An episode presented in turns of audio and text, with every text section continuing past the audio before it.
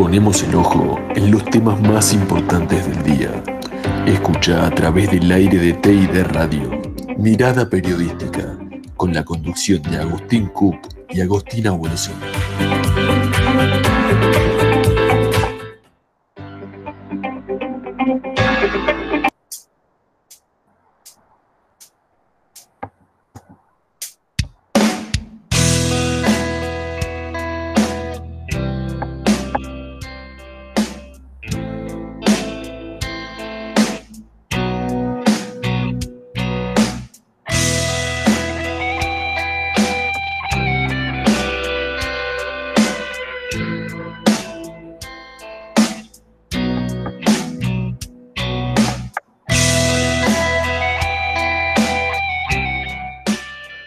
¿Qué tal? ¿Cómo están? Bienvenidos a un nuevo programa de Mirada Periodística. Sí, el placer de conducir una nueva edición de este magazine que tiene información obviamente de todas las secciones, de todos los géneros. El placer, Agustín Cook en la misma. Ahora sí, voy a pasar a presentar a mi co-conductora, a mi compañera, a mi amiga Agustina Bolosín. ¿Cómo estás? Hola, Agus, ¿cómo va? ¿Todo bien por acá? Bueno, ¿cómo te levantaste? ¿Cómo arrancaste la mañana?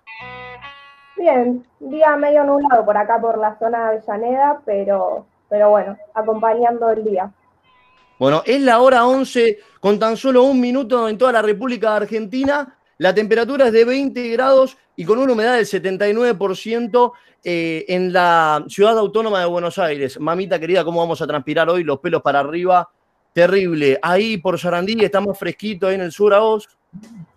Sí, hay un poquito de viento, pero pero bueno, por ahora se está bien. Esperemos que no se venga la lluvia. Bueno, brisa que siempre gusta acá, bien fresquito.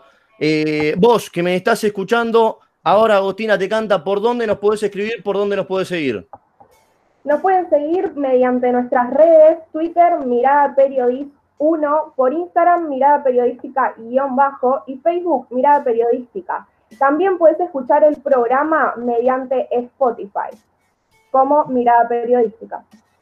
Bueno, un programa lleno de noticias porque el gobierno ordenó finalmente que no sea presenciar la cursada. También, bueno, tenemos que a nivel internacional Francia levantó las restricciones sobre la circulación, van a vacunar a excombatientes de Malvin en Corrientes, hay cuatro detenidos por robar vacunas, comenzó la Copa Libertadores, estamos llenos de cosas, no lleno de temáticas que las vamos a ir tocando en el desarrollo del programa. Sin más que añadir, entonces, comenzamos con el magazine de mirada periodística.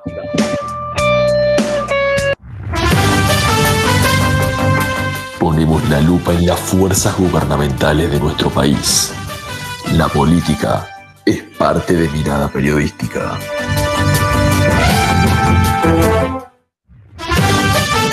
Lo tengo acá a mi amigo Sebastián Jalé. ¿Cómo estás? Hola Agustín, ¿cómo estás? Todo tranquilo, amigo.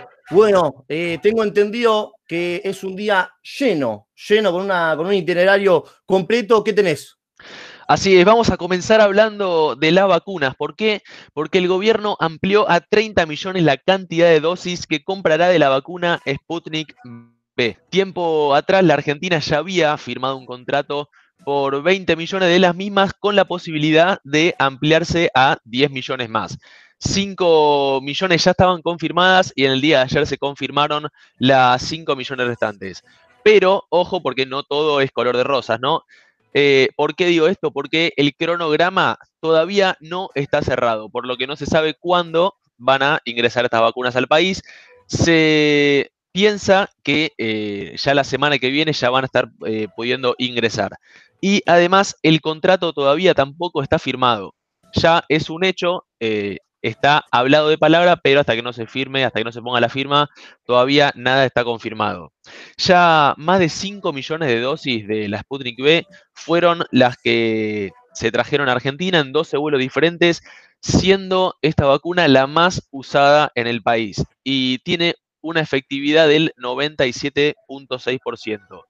En el último fin de semana entraron 800.000 vacunas de AstraZeneca y 800.000 vacunas también de la Sputnik B, siendo esta la jornada con más carga de vacunas en el menor, eh, en el menor tiempo, tiempo posible. Y por último, en esto relacionado con las vacunas, hay una muy buena noticia, que cuál es, se van a empezar a fabricar la vacuna Sputnik V aquí en Argentina. Así lo confirmó el laboratorio Richmond, siendo el país el primer país de América Latina en producir estas vacunas. Además, ordenaron que el ex eh, vicepresidente de la Nación, Amado Boudou, regrese a la cárcel. Eh, Amado Boudou justamente tenía una condena de 5 años y 10 meses por el caso Sicone, en el cual estaba imputado por eh, lavado de dinero. Eh, a él lo habían detenido en el 2017, pero en abril del año pasado le habían otorgado la prisión domiciliaria. Basílico, que es el, juez de, de, la causa, rechazó absolutamente todos los argumentos de la defensa, que cuáles eran estos, lo que había pedido la defensa, en este caso de Vudú, había sido eh, porque el ex vicepresidente tiene mellizos y lo que habían solicitado era que continúe teniendo prisión domiciliaria porque los chicos necesitaban a su padre en su proceso de desarrollo. Y además como, como ya tiene unos años dentro de lo que es la cárcel y dentro de lo que es estar detenido, eh, solicitaron eh, que se debían analizar medidas alternativas para quienes estén cerca de cumplir con las salidas de prisión eh, por el tiempo que llevan dentro. La salida de prisión no es la salida definitiva, sino que son esas salidas temporarias que tienen las personas que ya llevan mucho tiempo dentro de la misma. Eh, además, ¿qué fue lo que dijo el juez? ¿Por qué lo rechazó? Lo que dijo el juez eh, fue que los chicos viven en perfectas condiciones, que tienen eh, dinero necesario como para contratar a cualquier persona que los pueda mantener y que no entiende por qué después de lo que hizo Vudú se le otorgó la prisión domiciliaria. Ahora, por último, y no menos importante, es más, justamente es una de las noticias más importantes, es que el gobierno obligó a los colegios privados de la ciudad de Buenos Aires a que suspendan las clases presenciales hasta el 30 de abril, basándose en el fallo de eh, la justicia federal. Eh, justamente los, ministerios de Educación y de Justicia le enviaron una carta a la Cámara que agrupa justamente a todas estas instituciones privadas, eh, solicitándole que cumplan con el fallo justamente de la justicia federal. Eh, ¿Qué fue lo que argumentaron?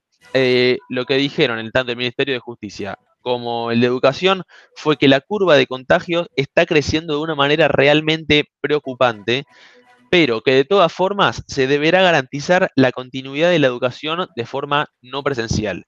O sea, eh, las clases no van a continuar de manera presencial al menos hasta el 30 de abril, que es el, tiempo estipulado, pero ellos buscaban y buscan garantizar que de todas formas los chicos sigan estudiando, si no de manera presencial, de manera virtual. Eh, la ministra de Salud, Carla Bisotti, habló acerca del tema y aseguró que la presencialidad en los colegios es un riesgo colectivo. En las clases presenciales hay protocolos, hay burbujas, hay una realidad que es que con el aumento del número de casos, las personas positivas dentro de las burbujas aumentan y aunque uno no se infecte en el aula, al tener esta transmisión comunitaria, esta circulación tan importante, esta velocidad de contagios, ese riesgo colectivo impacta también en la presencialidad de las burbujas y de las personas que estaban aisladas en esa, situación. Además, y ya para ir finalizando, además, y ya para ir finalizando, señalaron que el accionar de las autoridades porteñas, o sea, eh, de lo que está comandado en la ciudad por eh, Horacio Rodríguez Larreta, podría nombrarse como delito de desobediencia y violación a las medidas adoptadas para impedir la propagación de una epidemia. Así textual fue que lo escribieron en la carta el Ministerio tanto de Educación como de Justicia. Che, Sebi, una consulta. Vos recién mencionaste que es por lo menos eh, esta medida hasta el 30 de abril. ¿Se habla de un tema, se habla de eh, un posible proyecto de cara a la vuelta a la presencialidad en el estudio? Todavía ese es un tema que no se habló. No sé, sinceramente, ya como viene siendo desde el año pasado, no hay certezas en lo que va a ser el tema de la vuelta a, las clases. Claramente está hay muchos chicos que quieren volver, muchos otros que no, y al igual que los padres, también hay muchos padres que desean eh, que sus chicos vuelvan al, colegio, como muchos otros que no. Recordemos también que eh, el tema, hay un tema, un factor que es muy importante también ahí, que es la, eh, la socialización que los chicos en la manera virtual no pueden tener. que eso tranquilamente los podría dañar psicológicamente, podría ser un problema. Bueno, vaya, si hay noticias buenas, noticias malas, vos, porque por un lado tenemos que se cierran los colegios, va a haber clases virtuales, pero por el otro llegan más cantidad de dosis, o sea, es por lo menos una buena y una mala, nos atajamos de ambos lados. Sí, algo positivo, algo negativo, pero bueno, no, no hay verdad escrita sobre qué va a pasar sobre esta pandemia y invitamos a los oyentes a que participen en una encuesta en nuestro Twitter sobre esto de las clases presenciales, si están a favor o en contra. Bueno, escuchamos, ella dijo de los estelares y te invito a quedarte, sí, porque en minutitos nada más continuamos con lo que es mirada periodística.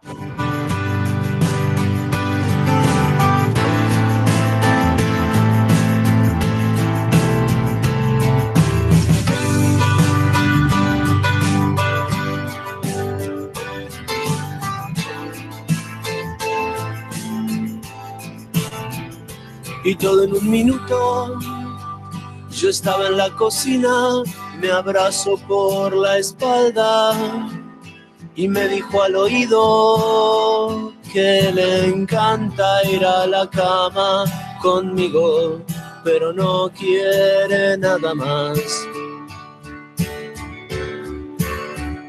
Encendí un cigarro y me miro a los ojos, abroche su camisa y se cruzó de piernas y le encanta ir a la cama conmigo, pero no quiere nada, nada más. Ella dijo y yo dije, no es mi amor. Ella dijo y yo dije, no es mi amor.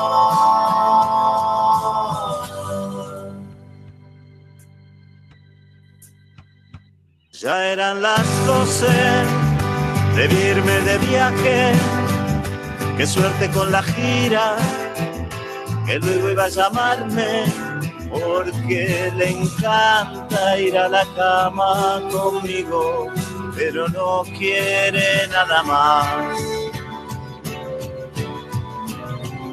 Me dijo yo te quiero, aquí está mi cariño, ahora no me atrevo, es que ya no somos niños aunque me encanta ir a la cama contigo, pero no quiero nada, nada más. Ella dijo, y yo dije, no eres mi amor.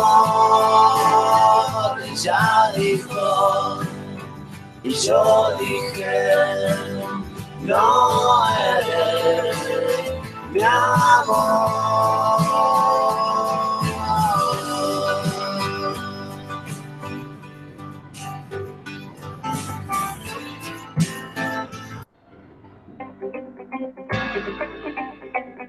Quédate con nosotros. Ya volvemos con más mirada periodística.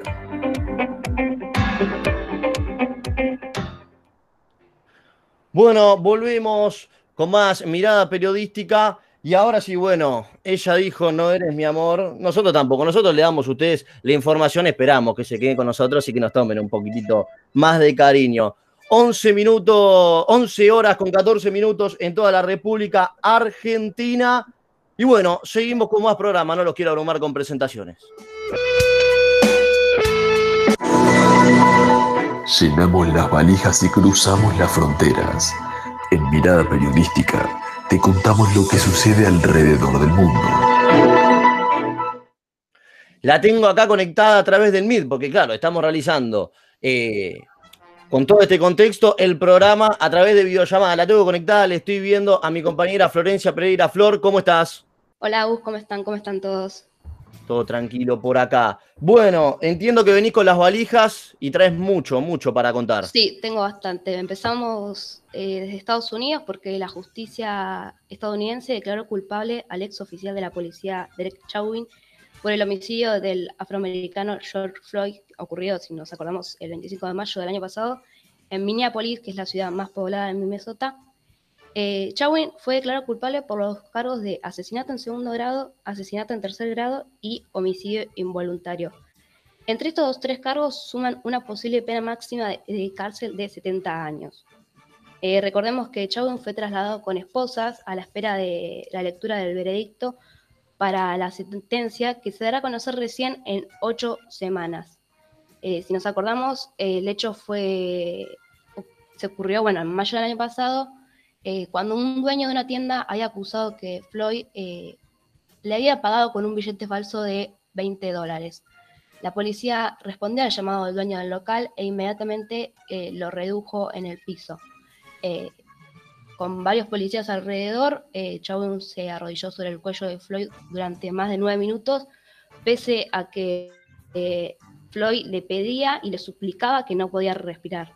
Eh, bueno, su muerte claramente quedó grabada y eso eh, nos trajo una serie de incidentes en Estados Unidos.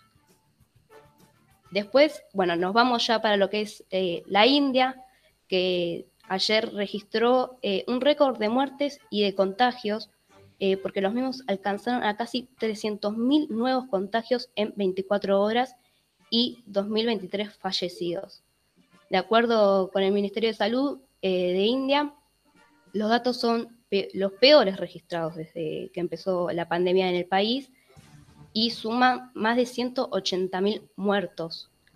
Y, la India se posiciona segundo en el país más afectado por la enfermedad, primero está Estados Unidos. Además de las alarmantes cifras que hay que añadir, es el colapso sanitario, con miles de hospitales que ni siquiera tienen los suministros de oxígeno necesarios ni tampoco las camas disponibles.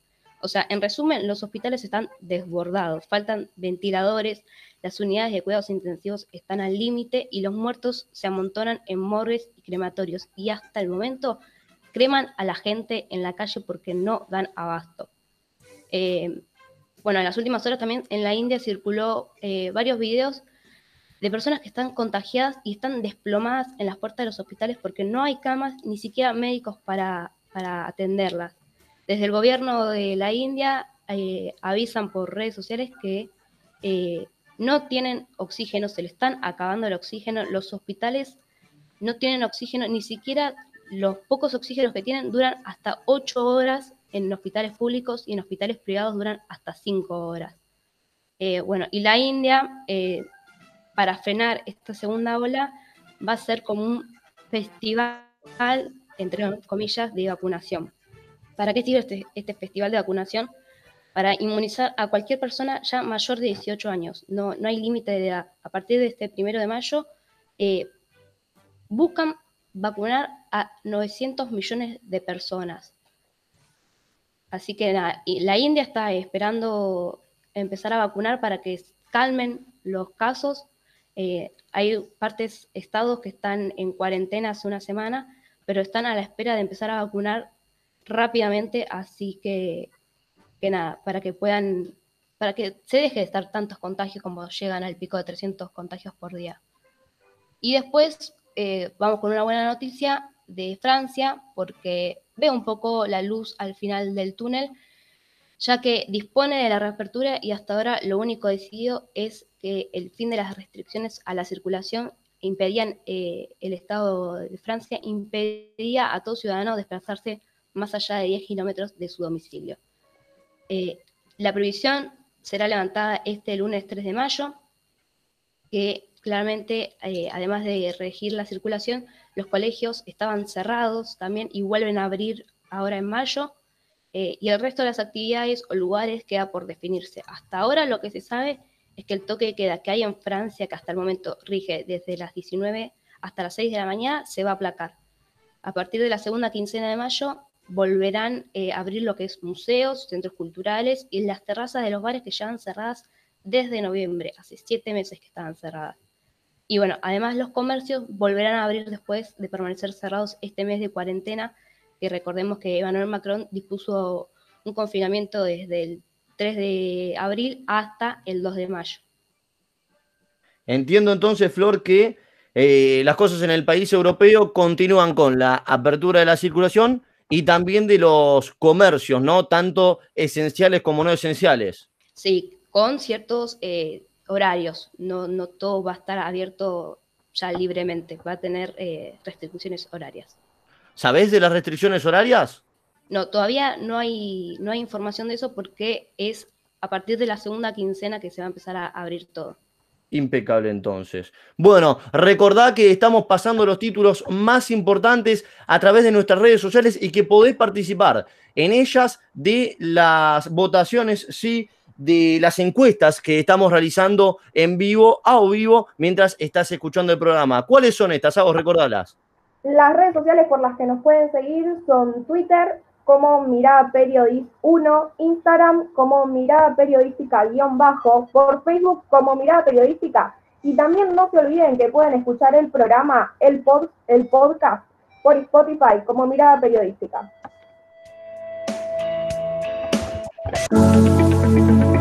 Para vos, para tu familia, tus amigos, sí, para quien quiera que sea. A continuación, la sección de interés general.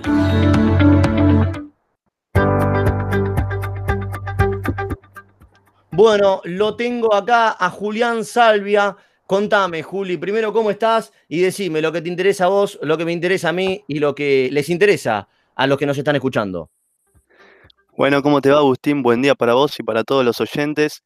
Y sí, hoy voy a tocar tres temas que son interesantes y que están relacionados los tres eh, sobre el coronavirus. Y primero vamos a arrancar con una noticia muy importante. Como bien arrancaste vos el programa, el gobierno de Corrientes abrió la inscripción para vacunar contra el COVID a 850 excombatientes de Malvinas, residentes de la provincia. Fue una decisión de avanzar con la inmunización de ese grupo que se tomó tras la llegada al país de 19.700 dosis de la vacuna AstraZeneca que a través del fondo COVAX. Seguramente lo, hayan escuchado porque es el mismo que le brindará las dosis a la Conmebol para la realización de la Copa América. Este pedido de vacunar a los ex soldados fue hecho ya el pasado 2 de abril por parte del presidente de la Coordinadora de Centros de Excombatientes, José Galván, al gobernador de la provincia, Gustavo Valdés, tras la pérdida el fallecimiento de dos camaradas por consecuencias del coronavirus. Por su parte, el presidente de la entidad también confirmó que las personas que estuvieron en aquel conflicto bélico tendrán prioridad en el otorgamiento de los turnos.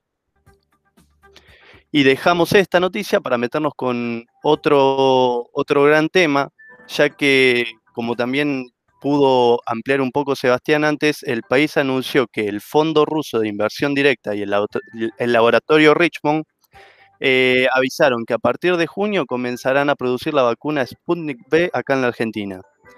Por su parte, el ministro de la Salud de la provincia de Buenos Aires, Daniel Goyán, confirmó que las primeras dosis producidas serán enviadas a Rusia con el fin de que sean aprobadas. Me equivoco, hace dos días hizo la primera prueba, dos o tres días, la primera prueba completa de llenado de, estas miles de ampollas y pasaron todos los controles locales de calidad, así que si esto ya pasa luego, los controles eh, de calidad de Gamaleya, que es muy estricto, por supuesto, como debe ser, estamos en condiciones de decir que en la planta de pilar del laboratorio Richmond vamos a estar produciendo desde la provincia de Buenos Aires eh, vacunas para eh, todo el país.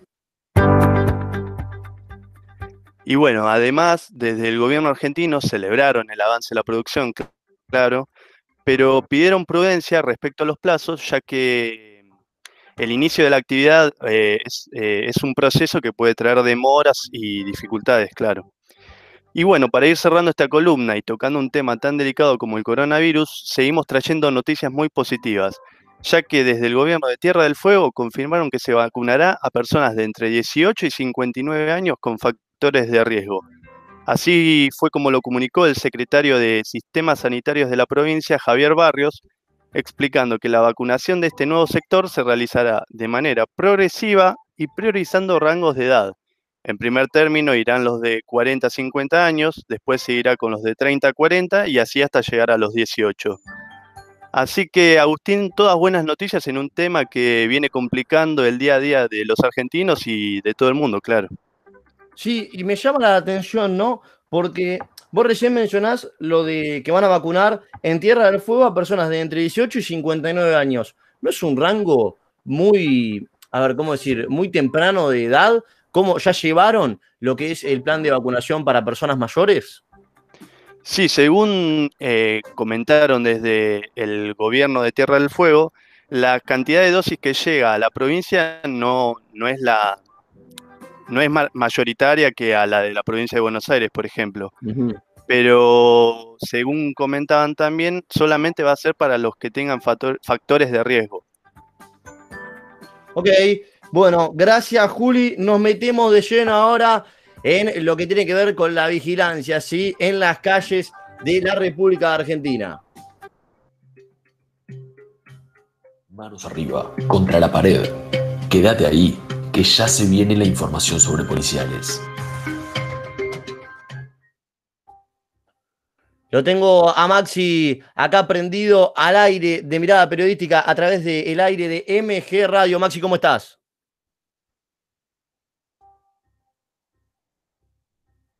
Bueno, ya vamos a reanudar la conexión entonces con Maxi, porque no lo, no lo tenemos al aire. Eh, recordame hasta el momento, Agos, mencioname hasta el momento las noticias que para vos fueron las más importantes y donde tiene que parar la oreja el oyente que nos está escuchando en este momento. Bueno, yo creo que las más importantes, creo que la fundamental para el país es que van a llegar más vacunas y que se van a producir también a partir de junio. Y después, obviamente, para, no sé, tocar algunas fundamentales, eh, de internacional, que Francia va a levantar las restricciones un poco y, que bueno, y que también creo que algo positivo o que nos toca a todos un poquito en el corazón es que se van a, vacunar a los excombatientes de Malvinas. Creo que es algo que, nos llega a todos un poco y, es una forma de, capaz decirle gracias a, ellos que, que las Malvinas pusieron el pecho por todos nosotros, ¿no? Exactamente. A mí, bueno, también me llamaba mucho esto del levantamiento de las restricciones en Francia, ¿no? Cuando parecía que se pudría todo, hablando mal y pronto, en el viejo continente. Bueno, levantaron por suerte y a poquito, como mencionó Flor hace un ratito, se comienza a ver la luz al final del túnel. Vamos a ver si ahora, Maxi, lo tengo conectado, si ahora me escuchás. No, no lo tengo a Maxi. Bueno, ahora en cuanto me den el ok, de ahí de la operación técnica lo vamos ya a sacar al aire porque tiene un amplio, eh, un amplio paquete de información que nos interesan, eh, muchas de ellas también positivas en este amplio programa. Entonces, pasamos ahora sí a lo que viene a ser eh, el cierre de esta segunda columna. Comentame cómo viene el tema de interactuar con los oyentes. Hago, repasame cómo viene por ahora lo que viene a ser eh, las encuestas en las redes sociales? Por el momento tenemos solo la encuesta en Twitter de, qué opinan acerca de las clases presenciales, si les parece algo bueno, algo negativo.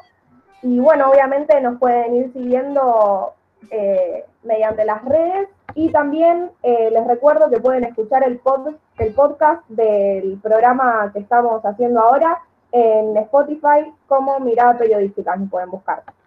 En esta mañana no te podés perder lo que se viene a continuación. Vamos a estar con Max Chelo en información de policiales. Tenemos también deportes y eh, cerraremos con la opinión, con el comentario de opinión que tanto te gusta a vos que nos estás escuchando. Quédate acá escuchando Mirada Periodística.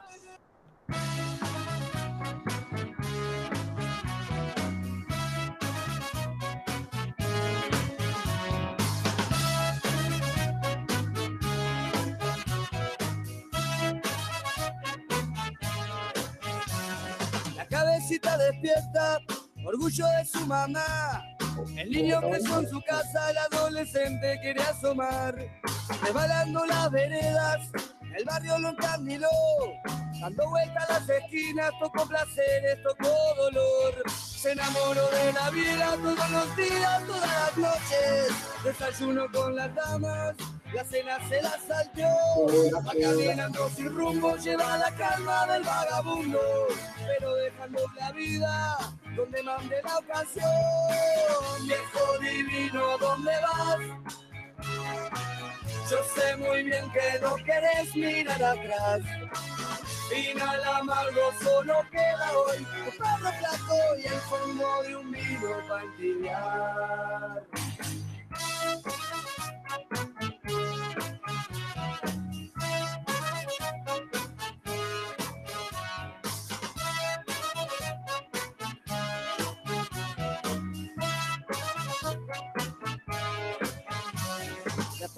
juventudes, cansado de tropezar, se busca una buena esposa y 14 horas para trabajar. Pero algunos pajaritos no se pueden encerrar. Se le va penando el alma, de pronto ya no quieren cantar. Se desparramó la puerta y después de entrada para los 40. Y casi sin darse cuenta, alcohólico se volvió. Y fue bajando escalones, muchos inviernos a la deriva. Las vueltas que da la vida, en la calle terminó. Y viejo divino, ¿dónde vas?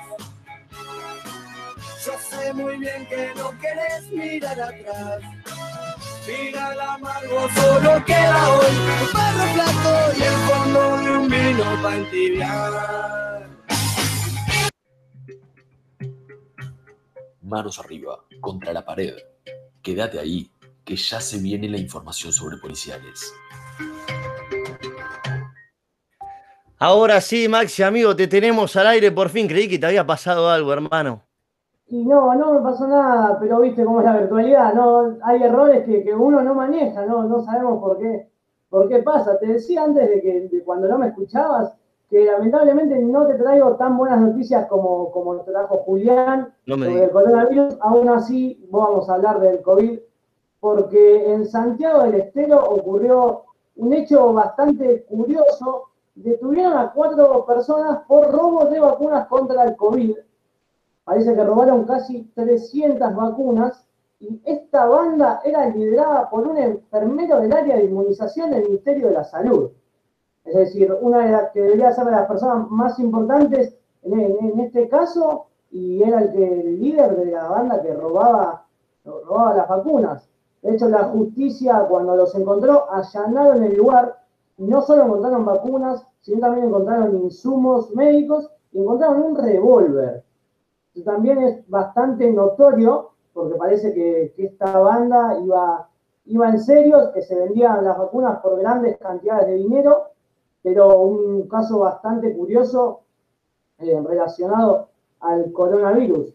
Otro de los temas que tenemos, que tal vez es un poco una buena noticia entre, entre todas malas igualmente, que detuvieron a Samuel Llanos. Samuel Llanos es el acusado por el femicidio de Analía Maldonado, que para los que no recuerdan, Analía Maldonado, una peluquera de 40 años, que era la pareja hasta ese momento de Samuel Llanos, que fue asesinada y luego calcinada, así que lamentablemente ella falleció, pero pudieron encontrar a la pareja que estaba desaparecido desde que habían encontrado el cuerpo de la mujer de 40 años, estaba, estaba desaparecido. No solo esto, sino que el, el hombre eh, fue encontrado cerca, de, cerca del barrio, cerca de donde, donde había nacido, era en, en, en Hurlingham, así que por lo menos se pudo encontrar. Hubo su amiga, una de sus amigas más queridas, habló del tema y comentó como que ella ya veía algo y le recomendaba a, Analia que pudiera, que se separara, que hablara con él. Eh, hace dos semanas que venimos hablando del tema este, que ella empezó a ver actitudes de él que no le gustaban. Y como que las contestaciones no eran normales. eh, eh, entonces yo le dije como amiga que por qué no tenía una charla con él cuando... eh, ay, perdón, perdón. la señora estaba, como, como escuchamos, muy, muy dolida por, por la muerte de su amiga, así que por lo menos pudieron encontrar al acusado por, por, el homicidio, no, no, no es oficialmente, no, no está dicho por la justicia, pero por lo menos es el acusado. Y como última noticia tenemos un caso de tal vez ajuste de cuentas, o esto cree la policía, en Hurlingham. Dos hombres en una moto balearon hacia una casa y vinieron a una niña de seis años en el hombro. La chica fue rápidamente llevada al hospital, pero se cree que dispararon más de 19 balazos porque se vieron los casquillos en el piso. Lamentablemente son, son hechos que pasan. Aún así, el abuelo de la joven fue el que comentó que, él sabe de armas y cree que con qué arma le dispararon, cree con una pistola 9 milímetros, perdón, y una Magnum. Así que eh, se cree que fue, como decía al principio, un ajuste de cuentas, pero no nos queda nada claro. Escuchame, Maxi, ¿se sabe algo de estas supuestas bandas, no, que realizaron el ajuste de cuentas? No, por la policía uno no ha descubierto nada tampoco tiene una certeza de que es un ajuste de cuenta, lo cree, se imagina por cómo fue el hecho, pero no tiene nada oficial para decir. ¿Continúan peritos y la investigación en el lugar? Ya, ya no, ya no, pero estuvieron casi un día en, en ese lugar para, para ver bien qué había ocurrido. Bárbaro Maxi, entonces nos metemos de lleno, ¿no? En lo que tiene que ver con el mundo de la bocha, de la bocha gajos y de la bocha naranja.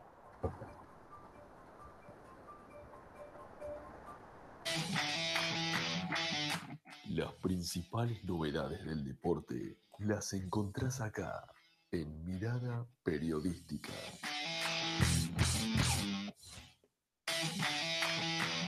Lo tengo ahora conectado a Santiago Palazzo con toda la información del deporte.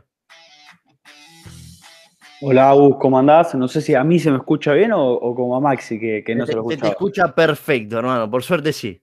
Impecable, impecable, porque tenemos en unos minutitos cargados de información con todo lo que pasó con, con la Superliga de, de, Europa, ¿no? Que el, día, que el día domingo, en un anuncio oficial, se confirmó que dos equipos le iban a, le iban a formar, Real Madrid, Barcelona, Atlético Madrid, Manchester City, Manchester United, Liverpool, Arsenal, Chelsea, Tottenham, Inter, Juventus y, y Milan de, de Italia, Florentino Pérez el presidente de Real Madrid iba a ser el presidente de esta Superliga eh, que, que, trataba de, de, eliminar la Champions League, ¿no? Trataba de, de, eliminar la Champions y que esos dos equipos, según como dijo la UEFA, no, no iban a poder jugar la Champions, la Champions League ni la liga locales.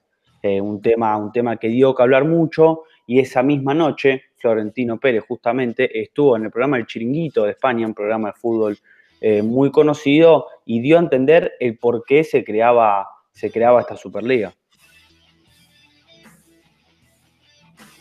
¿Qué es, lo que, ¿Qué es lo que tiene atractivo? Que juguemos entre los grandes. La competitividad, es, ese atractivo además se valora más en, la televisión. Entonces, pues se generan más recursos. Cuando dicen, no, es que son los ricos, no, o sea, aquí no hay, en Madrid yo no soy dueño del Real Madrid, el Real Madrid es un club de socios, yo todo lo que hago es por el bien del fútbol. En este momento hacemos esto para salvar el fútbol, que está en un momento crítico. Algo, unas declaraciones que dieron, que dieron que hablar, ¿no? Tanto en España como en todo el mundo, pero, pero, un poquito, horas más tarde, un día más tarde, se empezaron a bajar algunos equipos de esta Superliga luego de que, luego de que la UEFA haya dicho que no podían jugar ni la Champions ni, ni la Liga locales. Empezaron los equipos eh, ingleses a bajarse. Primero fue Manchester City, después Manchester United, Liverpool, Arsenal, Chelsea, Tottenham. Y llegaron después la baja de los equipos italianos, Inter y Milan, Juventus no. Y la última baja que tuvo esta, esta Superliga fue la de Atlético Madrid a lo que fue que la, Superliga Europea tuvo que sacar un comunicado en la cual no cancelaban eh, la temporada de la Superliga, sino que tenían que reacomodar eh, cómo, iba, cómo iba a ser todo. Así que, que fue un tema que, que, dio que hablar. Yéndonos para, para este continente, empezó la, la, Copa Libertadores, empezó la fase de grupo, de la Copa Libertadores. Yo sé que este tema, Aus, a vos te gusta. eh, y hubo actividad de, de los equipos argentinos, porque el día martes eh, Argentino Junior le ganó en condición de local a Nacional de Uruguay 2-0 por el grupo F. Vélez perdió 3-2 frente a Flamengo en una, una buena presentación igualmente de- del, equipo, del equipo de Liniers. Y el día miércoles empezamos con un muy buen empate de Defensa y Justicia frente a Independiente de Valle de visitante por el grupo A, Defensa y Justicia, con un mix entre titulares y suplentes. Boca ganó en la altura de La Paz frente a Stronghead 1-0, desde el año 70 que Boca, que Boca no podía ganar en la altura de La Paz.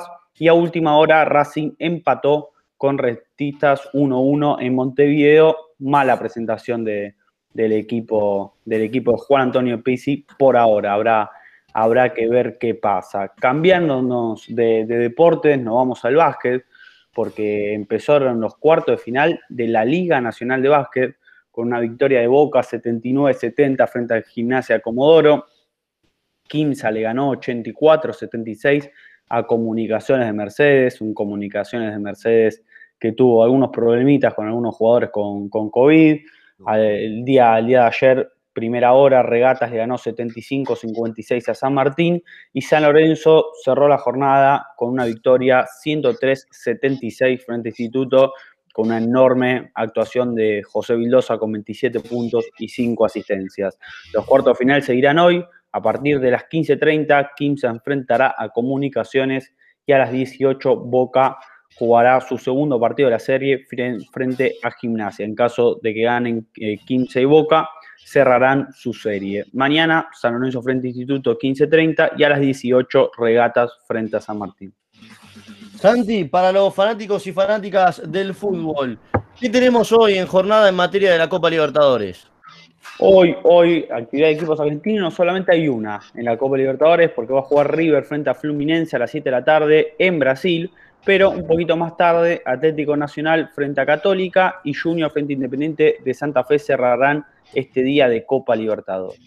Los invitamos a todos nuestros oyentes a través de Mirada Periodista 1 en Twitter, Mirada Periodística-bajo en Instagram, Mirada Periodística en Facebook y nuestro podcast. Sí, sabés que tenés nuestro podcast para aprenderte, para escuchar. Si no podés oírlo entero el programa a vivo, ¿a qué a vos? a, a escucharnos en Spotify y también eh, están invitados todos a participar de la votación que estamos haciendo en Instagram sobre si están a favor o no de esta Superliga Europea que, que se está planeando, digamos.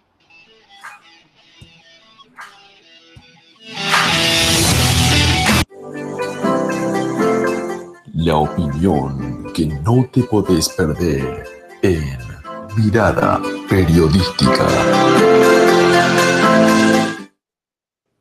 Bueno, ahora sí, entramos en un nuevo momento para Maxi. Esta vez te quiero directo. Sí, vamos a hablar de, de- voy a dar una opinión, tal vez de un tema que estamos viviendo ya hace casi seis meses, que es el fallecimiento de Diego Armando Maradona. Pasó el 25 de noviembre, estamos hoy a 22 de abril, estamos casi a seis meses, como decía, y aún se sigue hablando de las causas, de qué pasó en realidad. No hay nada claro, y esto da que pensar. Es, era una de las personas más importantes, tal vez, de, Argentina, era muy querido por la mayoría de, de la gente, y se está hablando de que la primera operación, que, que fue la que realmente, la que lo iba a tener internado, fue, fue algo que estaba preparado para tranquilizarlo de otra forma. Los hijos continúan apuntando hacia su representante, a Matías Morla, al psicólogo, al psiquiatra, que ahora del psicólogo también vamos a comentar porque lo liberaron, de, estaba, estaba, lo sobreseyeron de, de, todo, de todo este, este tema, pero van, como decía, casi seis meses y sí sigue hablando. Se sigue hablando de todo lo que pasó, de hecho Verónica Ojeda también habló y dijo que, que si lo querían, cuando estaba bien, sí, si estaba mal, perdón, y lo querían ver bien, le ponían suero para que firmara los contratos. Era todo muy, muy raro y se sigue hablando y, parece que no va a terminar esto, parece que, esto va a quedar poco. Antes de, de cerrar, así lo hacemos muy, muy cortito, no nos vamos mucho de tiempo, dicen que las personas fallecen cuando se olvidan. A Diego no se lo va a olvidar, pero también hay que dejarlo descansar en paz. Bueno, cinco, cinco meses se cumplen ahora el 25 de abril sin el dios del fútbol mundial. Hasta acá hemos llegado entonces con un nuevo programa de mirada periodística, los temas más importantes en la voz de Agostina en este programa.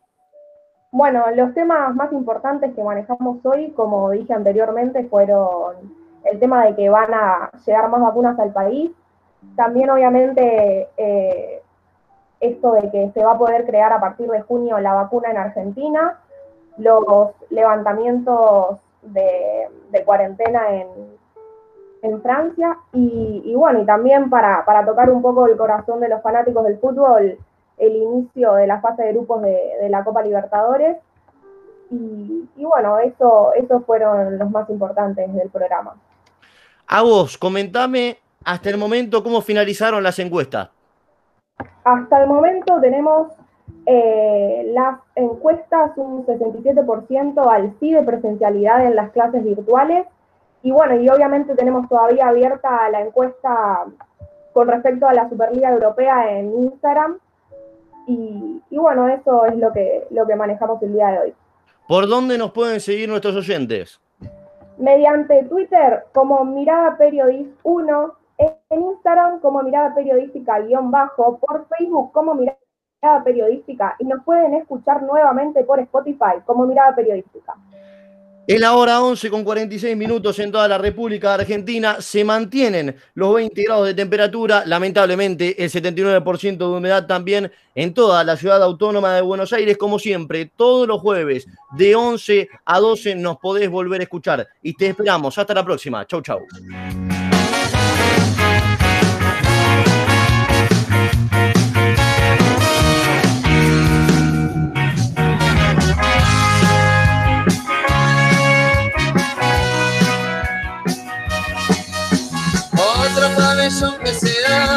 Escuela entre rejas, otra flor que no está, otro delincuente que miente, roba, gobierna y se va.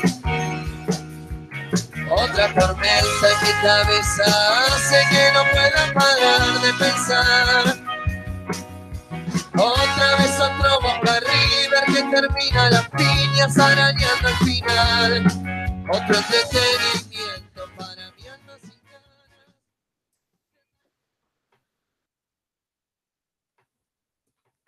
Silencio.